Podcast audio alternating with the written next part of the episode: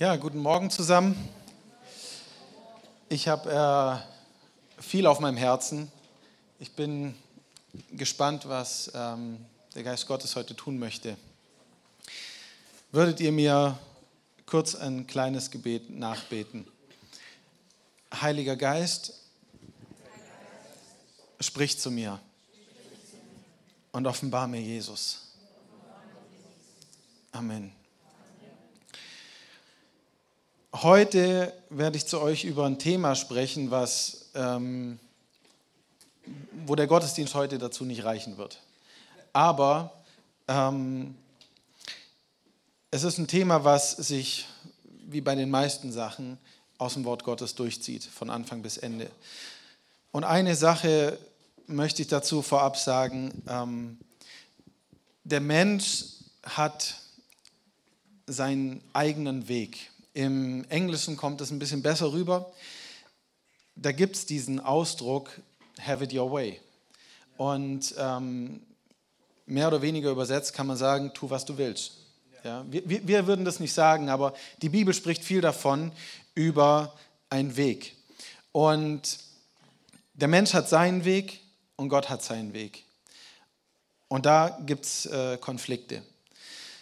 Wir haben ähm, verschiedene Dinge, die, sag ich mal, auf dem Intellekt von Menschen gewachsen sind. Und wo wir einfach hergegangen sind und das Wort Gottes genommen haben und gesagt, ah ja, gut, ähm, wir machen das so. Gott sagt zwar komplett anders, aber wir möchten das so machen. Eine der Arten und Weisen, die ich beispielhaft einfach rausnehmen will dazu, ist das Thema, äh, wenn es darum geht, errettet zu werden. Die Jünger haben gefragt, ähm, als sie gehört haben, dass es schwieriger ist, für einen Reichen gerettet zu werden, als ein Kamel, was durch ein Nadelöhr geht. Äh, sie waren schockiert. Und ich denke, man muss dazu ein bisschen verstehen, dass ja eigentlich, wenn du dir das Alte Testament anguckst, es klar herausgeht, dass wenn du eigentlich Wohlstand hast, dass du gesegnet bist vom Herrn.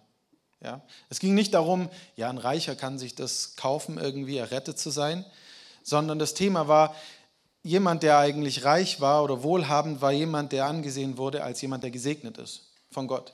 Und jetzt kommt Jesus mit der Aussage, für die ist es schon eigentlich unmöglich, gerettet zu werden, für die Gesegneten.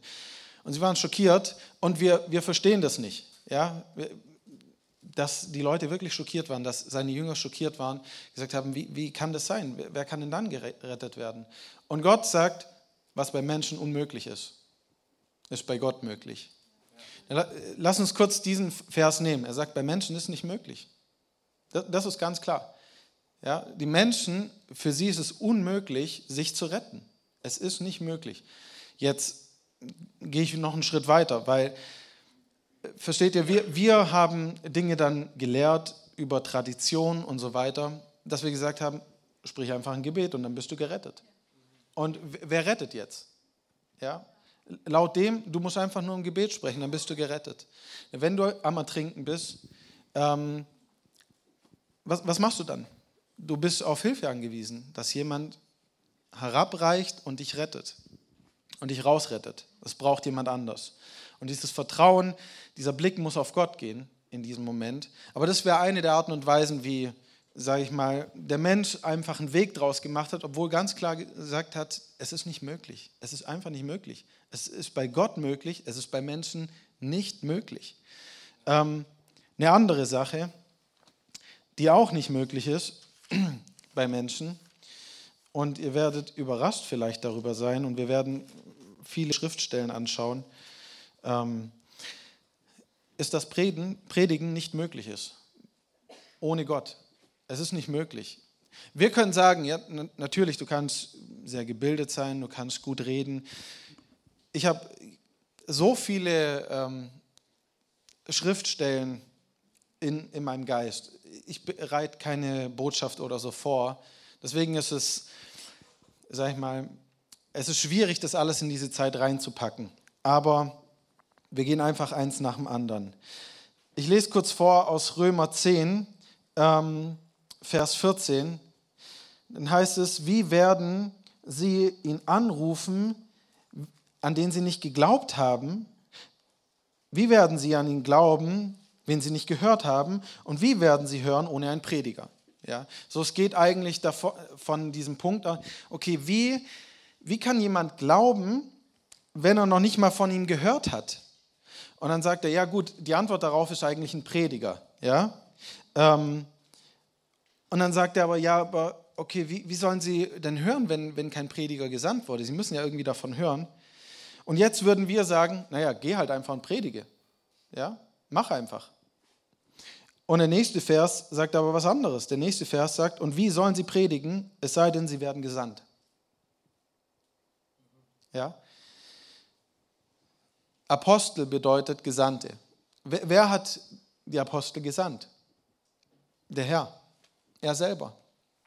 Und Paulus in seinen Briefen bezieht sich immer wieder darauf. Am Anfang, er ist ein Apostel des Herrn. Der Herr hat ihn ausgesandt. Ja? Er hat ihn gesandt. Falls ähm, dein, sag ich mal, dein, dein Bibelwissen ähm, lückenhaft an manchen Stellen ist, werde ich dir ein bisschen helfen damit. Äh, in der Apostelgeschichte finden wir die Gemeinde eigentlich am Beten. Und dann spricht der Geist Gottes und sagt, sondert mir Barnabas und Paulus aus. So Paulus hat auch nicht gesagt, auch nachdem er mega die Offenbarung hatte und ich meine, der Herr ist ihm selber begegnet, dass er gesagt hat, ich gehe jetzt einfach predigen, sondern sie waren äh, vor Gott und der Geist Gottes hat gesprochen, hat gesagt, die zwei, ihr schickt die. Und dann wurden sie ausgesandt. Und es sind alles verschiedene Arten und Weisen, verschiedene Wege, die wir haben, wo wir Dinge einfach tun, ähm, und es scheint uns nicht schlimm. Es scheint uns richtig in unseren eigenen Augen. Ähm, aber es braucht wirklich, wir brauchen Gott. Wir sind mehr abhängig von Gott, als wir, als wir uns bewusst sind. Und jetzt möchte ich euch ein paar Schriftstellen aus den Sprüchen lesen, genau zu diesem Thema, ähm, dem Weg eines Menschen. Wir haben zum Beispiel Sprüche 21 in Vers 2, da heißt es, jeder Weg eines Menschen ist richtig in seinen eigenen Augen, aber der Herr prüft die Herzen. Ja? So, um was geht es hier? Wieso werden die zwei Sachen gegenübergestellt? Weil der Herr immer aufs Herz schaut. Es geht nie um was Äußeres. Es ging nie um was Äußeres und es wird nie um was Äußeres gehen. Nie, zu keinem Zeitpunkt. So, ich habe meinen Weg, ich tue etwas und es scheint mir richtig. Es scheint nicht schlecht, aber der Herr prüft das Herz. Und die Frage ist, ob er etwas findet in diesem Herz, ähm, was sein Sohn ist. Das Thema ist ja, äh, wie gesagt, ihr habt diese Hashtag Jesus-Serie und es lässt natürlich viel Interpretationsmöglichkeiten offen an der Stelle. Aber ähm, wir kommen dazu. Und wenn du dich vom Geist Gottes lehren lässt in diesen Dingen, dann wirst du sehen, dass, dass er genau dazu spricht. Es geht genau darum. Findet ihr es nicht manchmal seltsam? Äh, wir, wir finden es immer wieder, die Jünger reden über irgendwas, Jesus sagt was komplett anderes und er antwortet aber auf eigentlich eine Frage, die in ihrem Herzen ist. Wir wissen, dass es in ihrem Herzen war, weil es das Wort sagt. Ja, die hatten was in ihrem Herzen. Es ging gerade aber um was ganz was anderes äußerlich. Und Jesus kommt einfach mit einer Antwort, ja, ähm, wo, man sich, wo man sich fragt, was, hat denn das jetzt damit zu tun? Ja. Und deswegen brauchen wir den Geist Gottes, der uns die Dinge offenbart, weil unser Verstand kommt nicht mit. Der, der versteht das nicht. Ja. Er versteht nicht, was Sache ist. Ähm, und so, was für eine Hoffnung haben wir, wenn jeder, der hier sitzt, sein Weg, seine Art und Weise, wie er Dinge macht, immer richtig scheint in seinen Augen. Äh, du wirst ja nicht losgehen und etwas machen, was dir schlecht in deinen Augen erscheint. Ja? Kein, kein Mensch macht es. Kein Mensch geht los und denkt, das ist böse, was ich mache und ich werde das jetzt machen. Ja? Jeder denkt, es ist richtig. Na, von außen betrachtet sagen wir, ja, das ist doch offensichtlich schlecht, ja, was da abläuft. Aber äh, wenn du dir ähm, oder dich mal beschäftigt hast mit, ja, wie soll ich sagen, mit, mit Leuten, die irgendwo Massenmörder waren oder sonst irgendwas und du, und du hörst die einfach reden. Die sind völlig überzeugt, dass sie es absolut richtig gemacht haben und dass sie im Recht sind. Ja? Die, die, haben, die haben nicht das Ding, dass sie denken, ja, ich war falsch. Ja? So, selbst Dinge, versteht ihr, die gesellschaftlich für den Großteil der Gesellschaft einfach klar sind, für diese Person selber scheint der Weg richtig. Ja? Für, für jeden von uns scheint unser Weg richtig. Und Gott prüft die Herzen.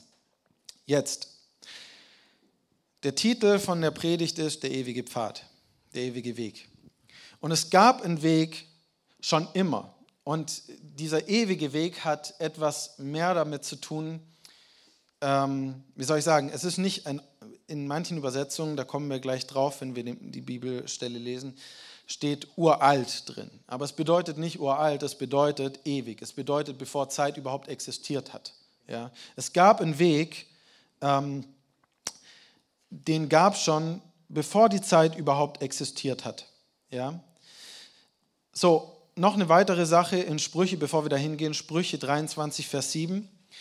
Da geht es über den Menschen und es heißt wieder, denn so wie er denkt in seinem Herzen, so ist er auch.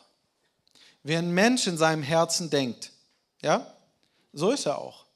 Und überleg dir, Samuel war ein Prophet, die, wo wir sagen, wenn, wenn du dir die Summe des Alten Testaments anguckst, es gibt eigentlich nicht viele wirkliche Propheten. Ja? Das ist eine Handvoll, über mehrere tausend Jahre. Samuel war einer. Samuel war jemand, der die Stimme Gottes in einem, in einem jungen Alter gehört hat, als er Kind war. Ja? Samuel hat das Volk regiert bis zu einem gewissen Zeitpunkt und er war gerecht vor Gott. Jetzt musst du dir das vorstellen, ja, weil wir verpassen diese kleinen Sachen, wenn Gott äh, Verse, also Dinge spricht, die wir gerne zitieren. Zum Beispiel diesen Vers, ich bin mir sicher, ihr kennt den alle, ähm, der Mensch sieht, was vor Augen ist, aber der Herr sieht das Herz an. Ja, zu wem hat er das gesprochen? Er hat es zu Samuel gesprochen. Überlegt dir, Samuel war ein Prophet des Herrn. Ja? Und er hat Samuel in dem Moment zurechtgewiesen, weil er ist davon ausgegangen, er sollte einen neuen König einsetzen und wir wissen, es war David. Ähm, aber er kam in den Raum, die ganzen Brüder waren da, sein Augenmerk ist auf eine bestimmte Person gefallen, die irgendwo ähm, ein bisschen Saul wiedergespiegelt hat. Ja, er war groß, er war stark. Saul war ja größer als alle anderen, hat es ja geheißen, er war ein Kopf größer. So, er guckt und sagt, ah, wahrscheinlich hat den der Herr ausgewählt. Ja? Und, es, und es war der Prophet des Herrn. Ja, ich möchte das ganz klar machen, weil wir denken, ja, jeder kann ja mal falsch liegen, aber versteht ihr, wenn, wenn wir denken, es ist jemand, der den Geist Gottes hat und er geht hin und sagt, ich glaube, das ist der Mann, den Gott ausgewählt hat und Gott sagt, sagt zu dir als diesen Mann oder dieser Frau Gottes, hör zu, ähm, ich schaue immer aufs Herz. Und jeder Mensch schaut immer auf das Äußere. Das ist eine weitere Sache. Wir können so eine leichte Sache daraus machen, dass wir sagen, naja, der Herr sieht immer, was vor Augen ist und deswegen, manche Leute sehen auch äh, der Herr sieht immer das Herz und ich sehe auch das Herz. Ja? Es sind verborgene Dinge, jeder wie er in seinem Herzen denkt, ja? nicht wie er äußere, äußerlich spricht. Ähm, so eine Sache über Jesus, Jesus hat nicht gut ausgesehen in den Augen von Leuten. Ja? Stell, stell dir das vor, du bist zu der Zeit von Jesus. Ja? Ähm, die Pharisäer sahen gut aus. Es waren Leute, die haben die Schriften den ganzen Tag irgendwo studiert, ja. Die haben alle Gesetze irgendwo gehalten, mal rein äußerlich auf jeden Fall. Sie haben alles richtig gemacht, ähm, haben lange Gebete ständig überall gemacht, zweimal die Woche gefastet, alles verzehntet bis ins Kleinste, ja. Alles äußerlich schön. Und Jesus hat sie ja zurechtgewiesen, hat gesagt, ihr seid Gräber, die einfach weiß angemalt sind. Was bedeutet das? Außen schön, innen tot. Ja? Und innen konnte kein Mensch sehen. Du kannst ja, wenn du ein Grab siehst, siehst du nicht ins Grab. Du siehst außen. Und du sagst, oh ja, sieht, sieht gut aus, sieht schön aus. Aber dann finden wir, dass sie sich heimlich getroffen haben, um sich zu besprechen, wie sie Jesus umbringen können. Ja, das finden wir, weil das in ihrem Herzen war. Versteht ihr, für uns schauen die Pharisäer nicht gut aus. Ja? Aber du musst dir vorstellen, das war damals nicht geschrieben. Also hat es keiner gewusst zu dem Zeitpunkt. Ja? und dass sie in den Treffen sitzen und beobachten, ob er jetzt was sagt, wo sie ihn dran kriegen können. Ja? Ob sie gucken, dass er jemand heilt, damit sie einen Grund haben, dass, dass sie sagen können, er hat gearbeitet am, am Sabbat. So, das waren alles Dinge in ihren Herzen und Gott lässt uns die Dinge wissen. Und die ganze Bibel ist eine Offenbarung übers Herz. Von Anfang bis Ende. Ja? Wir sehen die Leute, die hier drin geschrieben sind, wie sie wirklich sind, wie Gott sie gesehen hat. Wir sehen, wie Saul in seinem Herzen gedacht hat, wie er eifersüchtig auf David geworden ist. Wir finden, wie David über Saul gedacht hat und ähm, sich nicht angemaßt hat, den Gesalbten des Herrn anzu, anzurühren. Wir sehen diese Dinge, weil sie geschrieben sind und weil sie vom Geist Gottes niedergeschrieben worden sind, für uns zu lesen. Und trotzdem können wir so einfach diese Sache übersehen und durch unseren Tag gehen und denken, naja, es geht ums Äußere. Es geht, es geht um das Richtige äußerlich zu tun. Ja? Aber es ging nie darum, das Richtige äußerlich zu tun. Und der Herr schaut immer auf das Herz. Was bedeutet, er schaut immer auf das Herz? Das bedeutet, er betrachtet das Äußere gar nicht. wenn du das Äußere betrachtest, dann hast du Saul und David. Jetzt, was, was können wir sehen äußerlich? Ja, wir gehen wieder zurück in die Zeit. Okay? Saul hat einmal äh, das Effort angezogen, weil Samuel nicht gekommen ist. Ja, und er hat gesagt, ich muss ja den Herrn befragen, bevor ich eine Schlacht ziehe.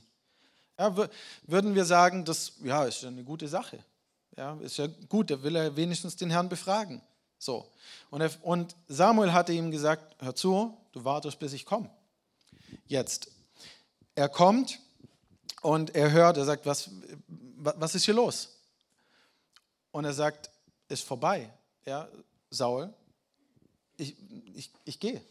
Ich habe dir gesagt, du sollst es nicht machen. Ähm, und sagt zu ihm dann, Gott hat mehr gefallen an Gehorsam wie an Brandopfern. Es geht jetzt hier nicht um das Opferbringen, Gott guckt auf dein Herz. So, dann reißt ähm, Saul von Samuel ein Stück am Mantel ab. Und das Resultat ist dann, dass Samuel zu ihm sagt, das Königreich ist von dir genommen und wird einem anderen gegeben. Überleg dir, wir, wir sehen diese Konversation. Keiner hat diese Konversation mitgekriegt. Es war zwischen zwei Leuten. Ja? Und was sagt Saul? Saul sagt zu ihm, okay, aber komm mit mir zurück und ehr mich vor den Leuten. Ja? Und was passiert dann? Sie gehen zurück und sie opfern dem Herrn. Dann würdest du sagen, das sieht irgendwie schlecht aus. Keiner hat es mitgekriegt. Ja? Keine Chance, dass das schlecht aussah. Keine Chance. Aber es war eine Sache, die er gemacht hat. Jetzt, David hat auch den Herrn befragt, hat auch das Effort angezogen, war aber kein Problem. Warum? Äußerlich genau das Gleiche. Es war nicht die Zeit dafür, du konntest das Effort nicht anziehen, wenn du kein Priester warst. Es war ganz klar im Gesetz festgelegt. Also rein äußerlich finde ich hier nicht viel Unterschied. Aber das Herz war ein anderes. Ja? Und David hat viele Dinge äußerlich gemacht, die hat Saul gar nicht gemacht. Und er sagt selber, meine Sünden sind so zahlreich, ich kann sie noch nicht mal zählen. Und Gott sagt über David, das ist ein Mann, den habe ich gefunden, das, das ist jemand nach meinem eigenen Herzen. Ja. Das ist jemand nach meinem Herzen. So, die ganze Bibel eben ist, ist eine Offenbarung und halt es im Hinterkopf. Ähm, das ist so mehr mal die Einleitung dazu. Weil wir müssen sehen, es gibt einen Weg, der richtig scheint, in jedem von unseren Augen. Jetzt, es gab schon immer einen Weg, einen Weg, ähm, auf dem wir gehen sollten. Und das ist dieser ewige Pfad. Und da fangen wir mal an mit ähm, Jeremia Kapitel 6. Im Jeremia Kapitel 6, da spricht Gott zum Volk. Und zwar in Vers 16 und sagt, so spricht der Herr, stellt euch auf die Wege und seht und fragt nach dem ewigen Pfad. Oder auch, wie es eben übersetzt ist an manchen, dem Pfad der Vorzeit oder den uralten Pfad. Aber es ist der ewige Pfad. Fragt nach diesem ewigen Pfaden. Das ist der gute Weg. Wandelt darauf und ihr werdet Frieden finden für eure Seelen. Aber sie sagten, wir wollen nicht darauf wandeln. Ja? Na, was denkt ihr, wo haben sie gesagt, wir wollen nicht darauf wandeln? Haben sie es mit dem Mund gesagt oder mit dem Herz? Ja? Weil Gott spricht immer zum Herz. Er sieht nur das Herz und er sagt, ihr sagt, ich sage euch, fragt nach diesem Faden, ihr sagt, wir wollen nicht. Ja? Wir wollen diesen Pfad nicht haben. Jetzt schau, was mit jemand passiert, der diesen Pfad eben nicht geht. Ähm, wir gehen ein paar Kapitel später, wir sind Kapitel 18. Und dann heißt es in Vers 15, weil mein Volk hat mich verlassen, sie haben äh, Weihrauchopfer gebracht und sie haben sie dazu gebracht, auf ihren Wegen von dem ewigen Pfad abzuweichen ja, oder zu stolpern und auf Wegen zu gehen, die noch nicht gebahnt sind. Ja, ja. Sie sind abgewichen. Ja. Sie sind ihrem eigenen Herzen nachgegangen und deswegen, weil sie nicht in diesem ewigen Pfad wandeln sollten, sind sie in ihrem eigenen Pfad gegangen. Was ist daraus passiert mit ihnen? Vers 16, um ihr Land zur Einöde zu machen und zum ewigen Gespött. Jeder, der daran vorbeigeht, wird erstaunt sein und seinen Kopf schütteln. Die beste Art und Weise, wie, wie ich mir das vorstellen kann, ist, du gehst an einer Villa vorbei und ähm, du kennst den Besitzer und diese Villa ist wunderschön, alles ist gepflegt, schöner Garten, alles top. Ja? Und jetzt bist du auf Reisen und bist irgendwo weg und kommst 20 Jahre später zurück. Der Besitzer ist verstorben, irgendein Enkelsohn hat es übernommen, hat sich nicht darum gekümmert. Das Ding ist seit zehn Jahren, liegt es brach, keiner hat sich mehr darum gekümmert. Und du erinnerst dich, wie das ausgesehen hat und wie das immer so schön und alles gepflegt war. Und du läufst dran vorbei und alles, was du tun kannst, ist den Kopf schütteln und denkst dir, was ist hier passiert? Was ist da los? Und das ist, was er sagt. Sie haben den ewigen Pfad verlassen und jeder, der vorbeiläuft an ihn, muss den Kopf schütteln. Ja? Und ich würde sagen, zum größten Teil ist es heute, dass das ist genau das, was Christentum beschreibt. Leute müssen dran vorbeigehen und den Kopf schütteln. Sagen, was ist passiert? Was ist passiert? Weil als damals, als die Gemeinde angefangen hat, ja, als die Apostel, ähm, als, als Pfingsten kam, was, was war da? Es heißt, sie hatten Ansehen beim ganzen Volk. Ja? Beim ganzen Volk. Jetzt überlegt ihr das, würdet ihr sagen, allgemein gesehen, dass das ganze Volk Ansehen hat vor Leuten, die sich selber Christen nennen? Ich würde sagen, nein, definitiv nicht. Ja? Und der Grund dafür ist, sie sind in ihren eigenen Wegen gegangen. Jetzt dieses, dieses Wort, das er sagt, und ihr werdet Frieden finden für eure Seelen, da müsst ihr ja klingeln. Ja? Das kommt einem bekannt vor. Weil es gibt jemand, sein Name ist Jesus, und er hat von sich gesagt, er ist der Weg. Ja, ich bin der Weg. Welcher Weg? Der, der Weg der Vorzeit. Es ist ein Weg, der immer schon da war. Jetzt in äh, Matthäus 11, in Vers 29, beziehungsweise Vers 28, da sagt er, kommt alle zu mir, die ihr mühselig und beladen seid, und ich werde euch Frieden geben. Nimmt mein Joch auf euch und lernt von mir, denn ich bin sanftmütig und demütig, wo? Im Herzen. Ja? Nicht äußerlich, im Herzen und ihr werdet Frieden finden für eure Seelen. Ja? Das ist dieser ewige Pfad. Und dieser Pfad hat was mit dem Herzen des Lammes zu tun. Es hat was mit dem Herzen von Jesus zu tun. Es ist ein niedriger Weg. Es ist kein Weg, wo du im Stolz gehst. Du kannst nicht im Stolz gehen. Zu keinem Zeitpunkt. Und er sagt, es ist etwas, was du lernen musst. Wenn du lernen möchtest, dann sagt er, komm, und nimm mein Joch auf dich. Jetzt, ich weiß nicht, ob ihr das wisst, aber in, in der Regel ist es so. Wenn du ein, ein Jungtier angelernt hast, dann hast du das eingespannt mit einem alten Tier zusammen. Ja? Damit es lernt. Damit es den Weg des Jochs lernt. Na, wer trägt die ganze Last? Das alte Tier. Ja? Jesus trägt die ganze Last. Aber was passiert, wenn du deinen eigenen Weg gehen willst? Als Jungtier gegen ein altes Tier? Ja, keine Chance. Ja, wenn du links willst und Jesus will geradeaus, dann wird es halt ziehen. Ja? Es wird schon schmerzen in deiner Schulter, weil du deinen eigenen Weg gehen willst. Aber nicht, weil sein Joch schwer ist. Ja? Und so kannst du deinen eigenen Weg gehen wollen und du denkst, ich bleibe stehen. Jesus sagt, ich gehe da lang. Ja, und wenn du unterm Joch mit ihm bist, dann wirst du merken, das ist nicht so, ich, ich kann nicht dagegenhalten. Ja? Du, du kannst Jesus nicht bestimmen. Du wirst nicht gehen und Jesus sagt, ah ja, okay, ich wollte nicht links gehen, jetzt ähm, gehen wir doch links. Sondern er wird vorangehen und er sagt, komm unter das Joch und lern. Lern von mir. Ja. Ich bin in meinem Herzen demütig. Na, äußerlich würde ich sagen, Jesus hat nicht so demütig gewirkt. Ja, definitiv nicht. Er ging um, er hat gesagt zu Leuten im, äh, im, im, Johannes findet ihr diese Story, spricht zu Leuten, die an ihn gläubig geworden sind. Ja? Und dann sagt er ähm, zu ihnen später im Verlauf, sagt er, sagt er, ihr wollt nur das tun, was euer Vater tun möchte, der Teufel, und ich möchte das tun, was mein Vater tun möchte. Ja? Er sagt, wenn ich sagen würde, ich will Gott nicht, würde ich lügen, aber ihr lügt die ganze Zeit. Ich meine, come on. Ja? Stell dich mal hin vor eine, vor eine Menge an Leuten und sag sowas. Dann würde dir nicht unterstellt werden, dass du demütig bist.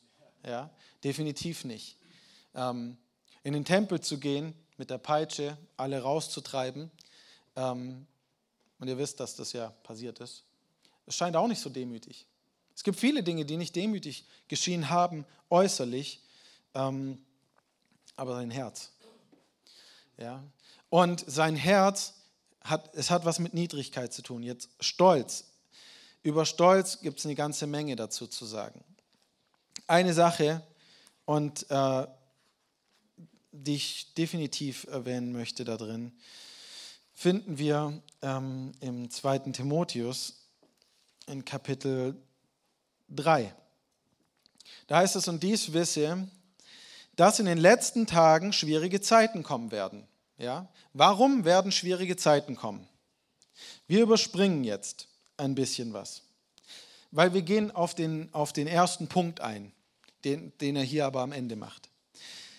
Er sagt in Vers, Vers 5, sie haben eine äußere Form der Gottesfurcht, aber verleugnen die Kraft dergleichen. Von solchen wende dich ab. Na, wenn du jetzt erst ab Vers 2 liest, dann würdest du, du würdest die Welt sehen. Ja? Das, wir lesen Vers 2, Menschen werden sich selber lieben, ja? sie werden habsüchtig sein und sie werden stolz sein und sie werden aufgeblasen sein und Gotteslästerer, ungehorsam den Eltern, undankbar, unheilig. Ja? Und du, das erste Bild, was du kriegst, ist wahrscheinlich die Welt. Ja? Aber er sagt hier in dem Vers 5, sie haben eine äußere Form der Gottesfurcht. Ja, das kann nicht die Welt sein, weil die Welt hat keine äußere Form der Gottesfurcht. Ja? Was verleugnen sie? Die Kraft, wie Gott zu sein. Ja? Was bedeutet denn gottesfürchtig? Es bedeutet, du wandelst ähm, nüchtern. Ja, wir können gerade, wir gehen einfach eine Seite weiter, für die von euch, die noch Papier benutzen. ähm, Im Titus 2, Vers 11, denn die Gnade Gottes, die Errettung bringt, ist allen Menschen erschienen und sie lehrt. Ja? Die Gnade Gottes lehrt. Sie lehrt uns, Gottlosigkeit, weltliche Begierden zu verleugnen, dass wir nüchtern, gerecht und gottesfürchtig in dieser gegenwärtigen Welt leben. Ja? Hört sich für mich an wie jemand, der Christus manifestiert. Ja? Nicht nur darüber redet. Oder? Etwas zu verleugnen, ist schon eine praktische Sache. So, er sagt, da ist eine Kraft da drin, dass du eigentlich deinem eigenen Selbst sterben kannst. Ja? Du musst nicht für dein Selbst leben und du bist auch nicht gerufen, für dein Selbst zu leben. Tatsache ist sogar, dass Jesus gesagt hat, wer mir nachfolgen will, ist in Lukas 9, 23, der muss sein Kreuz auf sich nehmen und sich verleugnen. Ja? Muss, er muss sterben. Offensichtlich, ich meine, in Adam hast du nichts Gutes mehr übrig. Ja? Und wenn du nicht zulässt, dass der stirbt, wie soll Christus hervorkommen? Und das ist auch der Punkt, warum sie gesagt haben, schon im Alten Testament, was wir im Jeremia gelesen haben, dass sie gesagt haben, wir wollen den Weg nicht, weil wir wollen unseren Weg haben. Ja? Wir wollen nicht einen niedrigen Weg. Wir wollen es nicht verlassen, was wir haben. Ja? Wir wollen einen eigenen Weg gehen. Jetzt finden wir, wie gesagt, im 2. Timotheus 3, dass er sagt, Leute haben am Ende eine äußere Form von Gottesfurcht. Ja. Aber da ist keine Kraft drin. Da ist kein Leben drin. Da ist nichts mehr drin. Und es kommt aufgrund dessen, dass ich meinen eigenen Weg habe. Ja, weil das erste ist, sie lieben ihr selbst. Das ist die Liebe. Es ist die Liebe für mein Selbst. Ja? Ich möchte mich jetzt gut fühlen. Ja? Was auch immer. Unser Evangelium hat sich heute an vielen Stellen von einem gottzentrierten Evangelium auf ein menschenzentriertes Evangelium geändert. Weil es scheint, als ob der Mensch und die Segnung des Menschen im Mittelpunkt steht. Und das ist nie der Fall gewesen. Schau, ich, hab, ich kann euch so viele Bibelstellen dazu geben, wirklich. Ähm, Im Epheser zum Beispiel, da spricht es davon, dass Gott vor Grundlegung der Welt, bevor die Welt gemacht wurde, hatte er schon einen Plan. Das bedeutet, bevor der Mensch überhaupt gefallen ist, gab es schon einen Plan. Ja? Und dieser Plan war, dass der Vater eine Familie hat.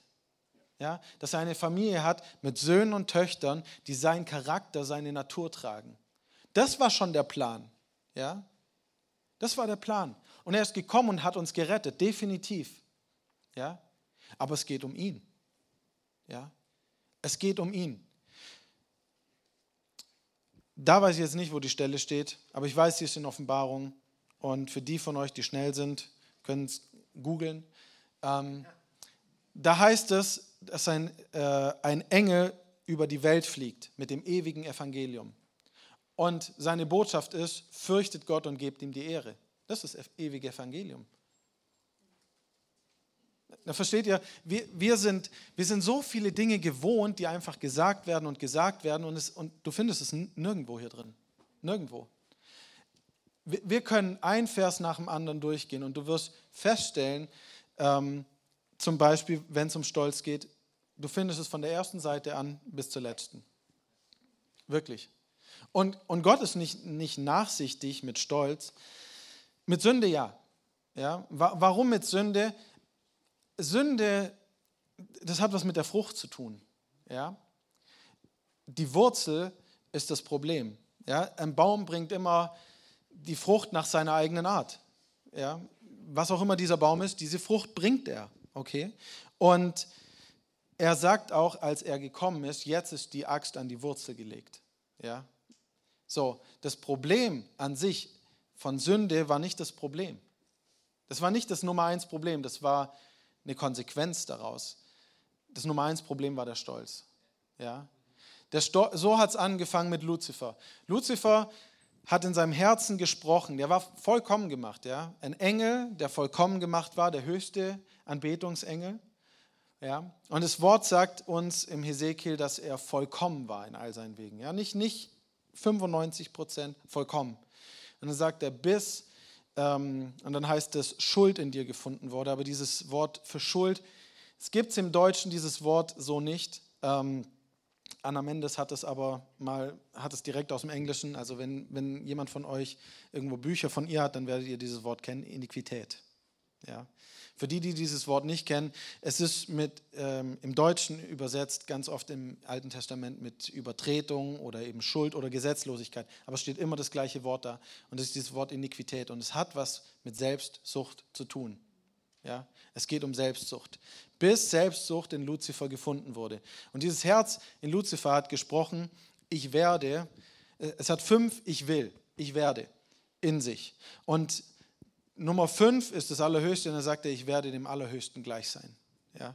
Bis dahin war alles okay. Dann wurde diese Sache in Luzifer gefunden und das war sein Fall. Ja. Und dann hat der Mensch das auch bekommen. Ja. Der Mensch hat sich auch erhoben. Das, das ist der einzige Grund. Bevor ich sündige, zu jedem Zeitpunkt muss ich mich über Gott erheben. Ich muss sagen, ich habe das Sagen in meinem Leben. Ja? Und was Gott sagt, ist egal. Seht ihr, wenn ich damit aufräume, dann habe ich gar kein Problem. Ja? Und deswegen sagt Jesus, du musst von mir lernen, weil das ist das Problem. Ja? Wo kommt, er fragt im, im, äh, im Matthäus in der Bergpredigt, wo, wo, kommen denn die ganzen Sachen her? Wo, wo kommt denn Ehebruch her? Ja? Wo kommen denn Streitereien her? Wo kommt denn Mord? Wo kommt denn Eifersucht her? Das ist aus dem Herzen. Ja? Es sind Dinge, die im Herzen sind und die kommen raus. Ja? Und das Alte Testament war, sage ich mal, es ist ja ein Schatten auf, auf, auf die zukünftigen Dinge gewesen. So das Alte Testament ist viel mit äußeren Sachen umgegangen. Aber wirklich, als Jesus kam, sagt er doch, okay, hört mal zu, Ehebruch beginnt im Herzen. Ja? Dann, wenn ich eine andere Frau nachschaue, dann bin ich in Ehebruch. Ne? Überleg dir die Tragweite von diesem Statement, weil ich meine, wir hören das und wir, wir haben es alle gehört, aber haben wir es gegriffen? Weil Gott sagt, du, wenn ich jetzt jemanden habe, der buchstäblich Ehebruch begeht, oder ich habe dich und du hast es nur in deinem Herzen, äh, macht für mich keinen Unterschied. Na, wir würden sagen, das kann ja nicht sein. Ja? Es kann ja nicht sein. Und deswegen sind wir, äh, keiner von uns ist besser als der andere. Absolut keiner. Ja? Wir haben nicht jemanden, der ein besseres Fleisch hat. Ja? Vielleicht jemand, der, der mehr in, diesen, in dieser Sünde gelebt hat.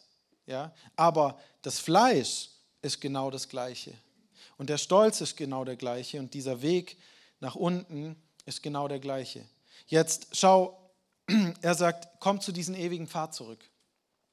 Kommt zu Christus zurück. Ja, beugt euch.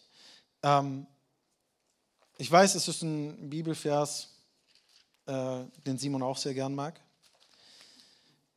Und deswegen werde ich jetzt an diesen, zu diesem Bibelvers gehen. 2. Chronik 7, 14. In 2. Chronik 6 gab es die Einweihung des Tempels. Ähm, Salomo hat gebetet. Wenn du 2. Chronik 6 aufmerksam liest, dann wirst du Folgendes feststellen.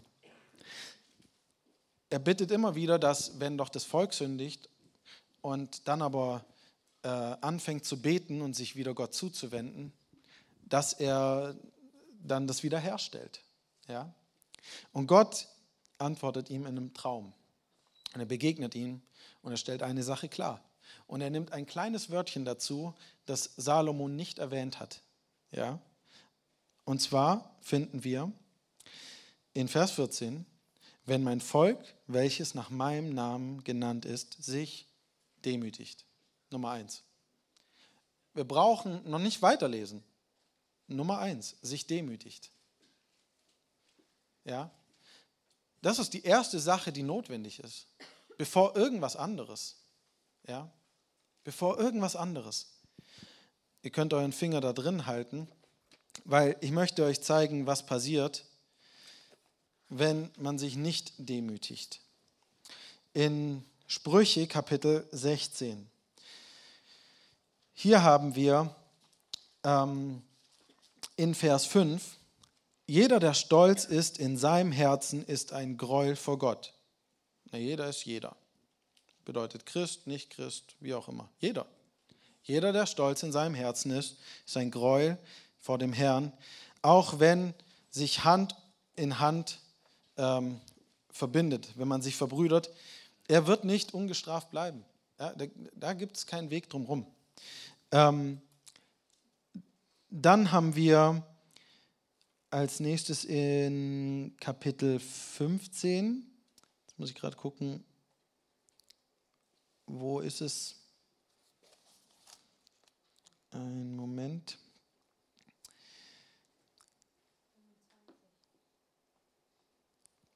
Mm. Ja, Vers 25. Der Herr wird das Haus der Stolzen einreißen. Ja? Du hast Gott selber dir gegenüber als Feind und da will sich keiner befinden. Ja? Keiner von uns will sich irgendwo auf der Seite finden, dass Gott gegen dich stehen muss. Eine Sache, die du nirgendwo finden wirst, ist, dass Gott jemals Stolz irgendwo lobt. Zu keinem Zeitpunkt. Ja? Die Welt macht daraus was ganz Hohes. Sie sagt, du musst stolz sein. Das ist eine gute Sache. Ja? Sei stolz auf das, was du gemacht hast. Und was hat Jesus gesagt? Was in den Augen der Welt hoch anerkannt ist, ist ein Gräuel vor seinen Augen. Ja? Und umgekehrt. So, Demut ist nichts, was du in dieser Welt sehen willst. Ja? Leute sagen, ja, dann lässt du alles mit dir machen und was auch immer. Und sie, haben, sie, sie verstehen Demut überhaupt nicht. Ähm, aber es ist nicht etwas, nach dem die Welt strebt. So, Gott wird selber das Haus der Gottlosen einreißen. Du hast Gott zum, zum Feind. Dann heißt es, vor dem Fall geht Stolz voran. Ja, du kannst dir sicher sein, es hängt mit dem Stolz zusammen.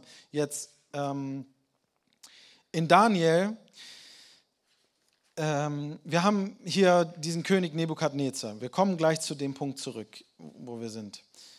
In Daniel ist es Kapitel, es ist das 4. In Daniel Kapitel 4, letzter Vers, in Vers bei mir ist es Vers 37, ich habe eine englische Übersetzung, deswegen ähm, kann es bei euch vielleicht anders sein.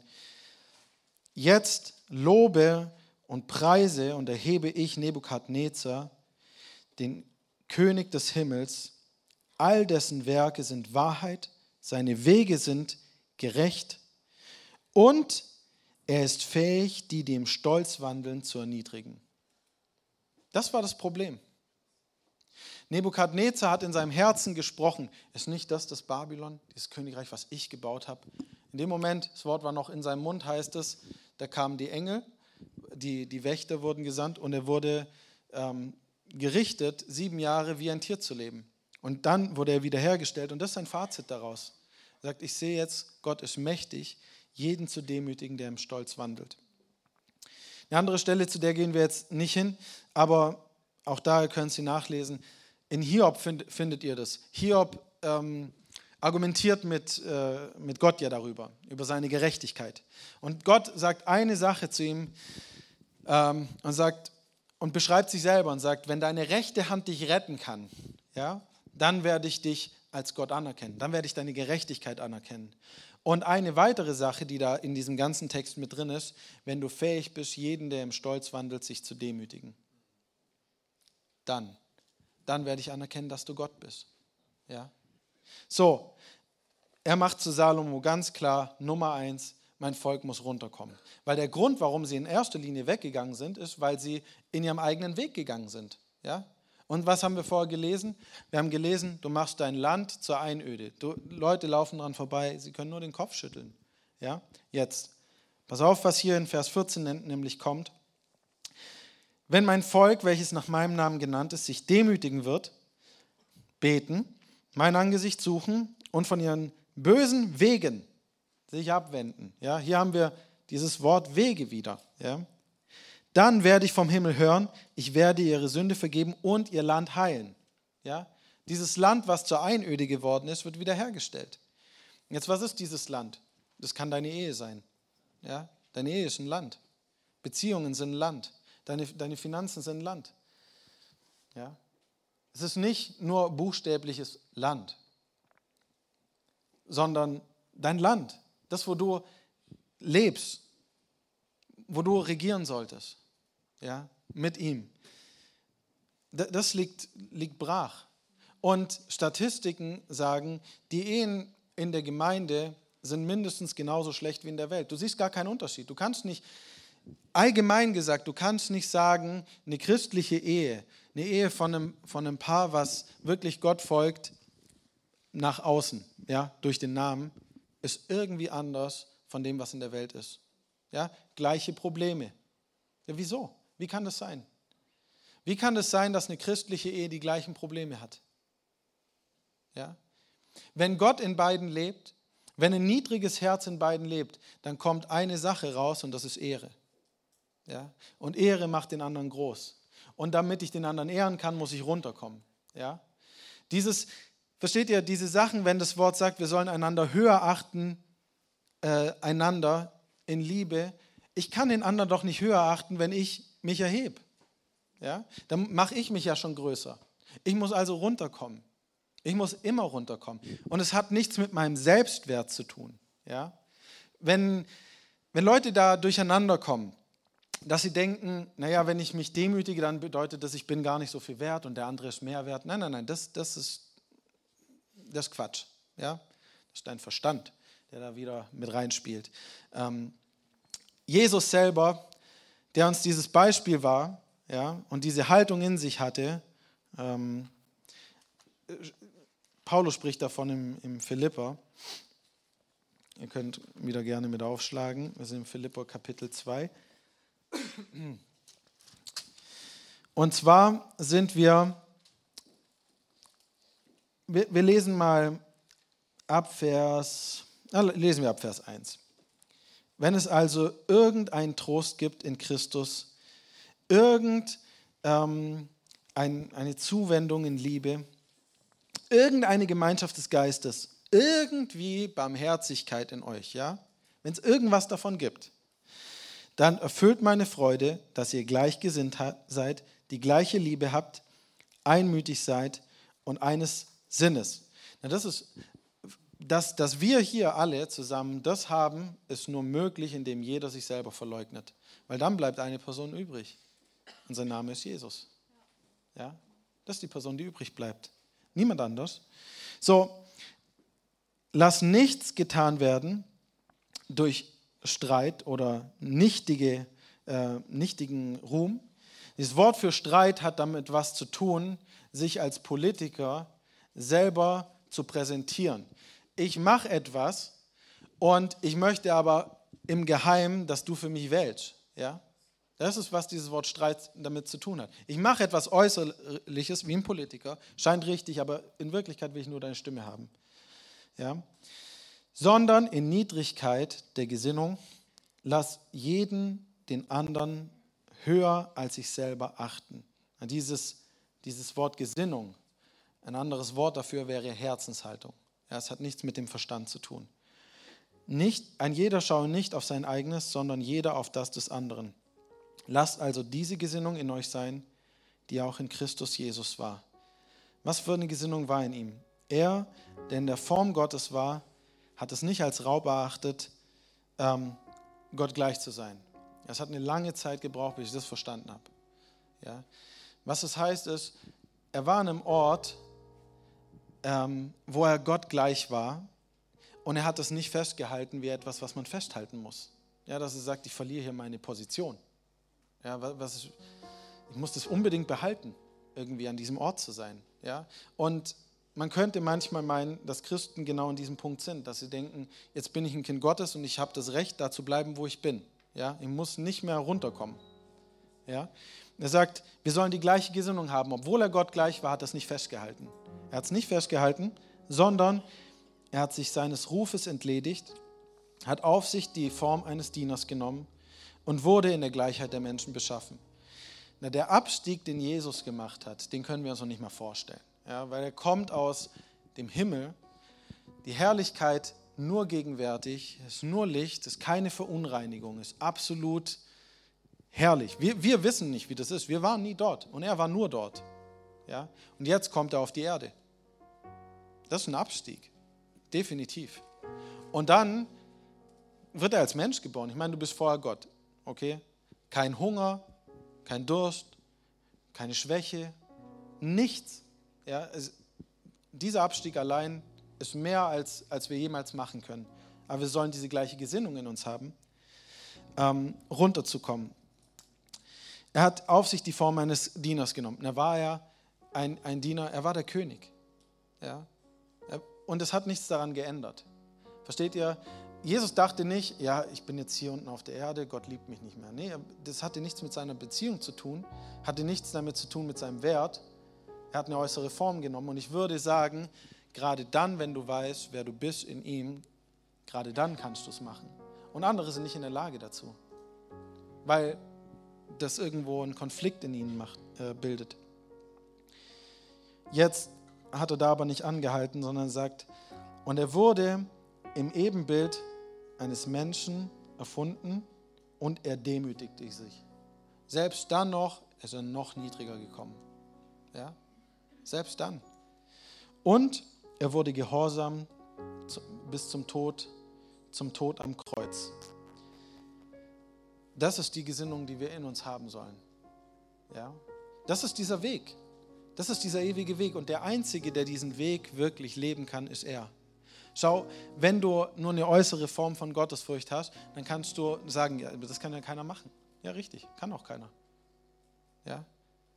Deswegen brauchst du, dass der Geist Gottes durch dich lebt. Deswegen bist du abhängig davon.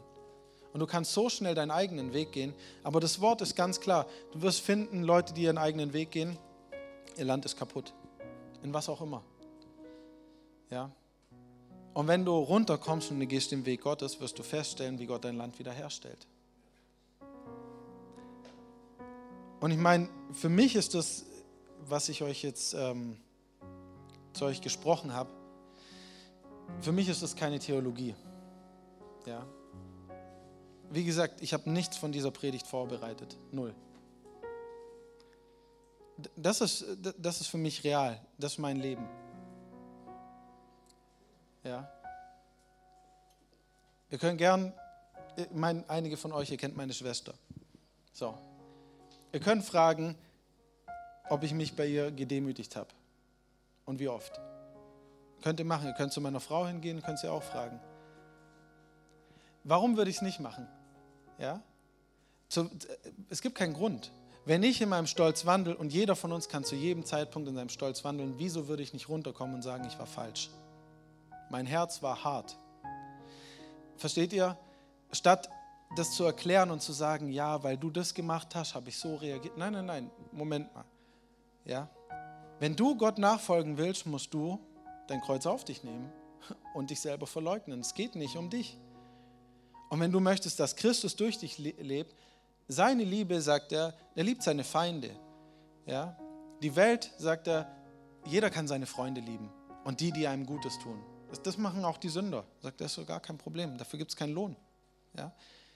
Aber dann, wenn ich meine Feinde lieb, ja, dann ist mein Lohn groß beim Vater. So, versteht ihr, wenn ich sage, naja, ich demütige mich aber nur, wenn der andere auch seine Schuld anerkennt.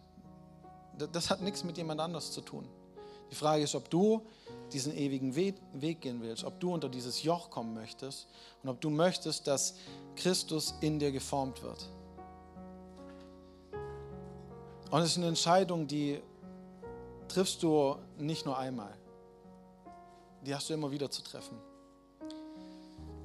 Und glaub mir, es braucht ein paar tausendmal, sich zu demütigen. Das, das nicht keine zehnmal, keine hundertmal. Und ich weiß, ich habe mich nicht nur hundertmal gedemütigt. Das, das dauert, weil es so stark ist. Es ist so stark in uns, nicht runterkommen zu wollen. Und dabei ist das genau das Herz von Jesus.